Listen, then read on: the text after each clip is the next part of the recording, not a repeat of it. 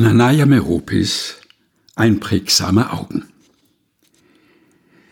Da saß ich nun, nachdenklich, den Kopf auf die rechte Hand gestützt auf einer Bank inmitten des großen Parks und konnte das alles kaum glauben.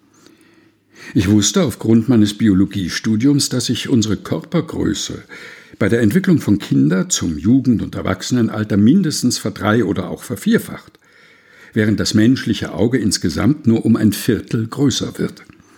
Das bedeutet, dass die überdimensional wirkenden Babyaugen nahezu schon identisch mit denen des späteren Erwachsenen sind, nur ihre Farbe verändert sich bei einigen noch. Nun gut, dachte ich, die Augenform verändert sich kaum. Man hat runde, engstehende, vorstehende, kleine oder große Augen, aber wie kann man sich diese nur so viele Jahre lang einprägen?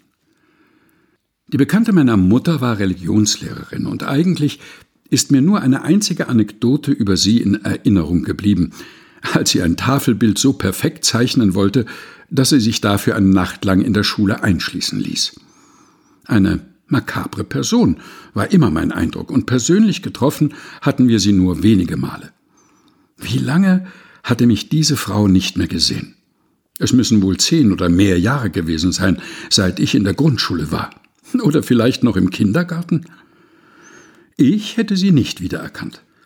Aber dann kam mir an diesem Tag mitten in der Stadt eine Frau entgegen. Zunächst beachtete ich sie nicht. Als wir uns bis auf wenige Meter genähert hatten, trat sie direkt auf mich zu, blickte mir festen Blickes ins Gesicht und nannte fragend meinen Namen. Und als ich unsicher nickend bestätigte, meinte sie, an ihren Augen habe ich sie erkannt. Lange Zeit dachte ich an diese besondere Art des Wiedererkennens und darüber, welch einprägsame Kraft Augen haben können. Nanaya Meropis Einprägsame Augen aus Lebenslichtspuren, einem Buch, das ein Geheimnis verbirgt, erschienen im Engelsdorfer Verlag, gelesen von Helga Heinold.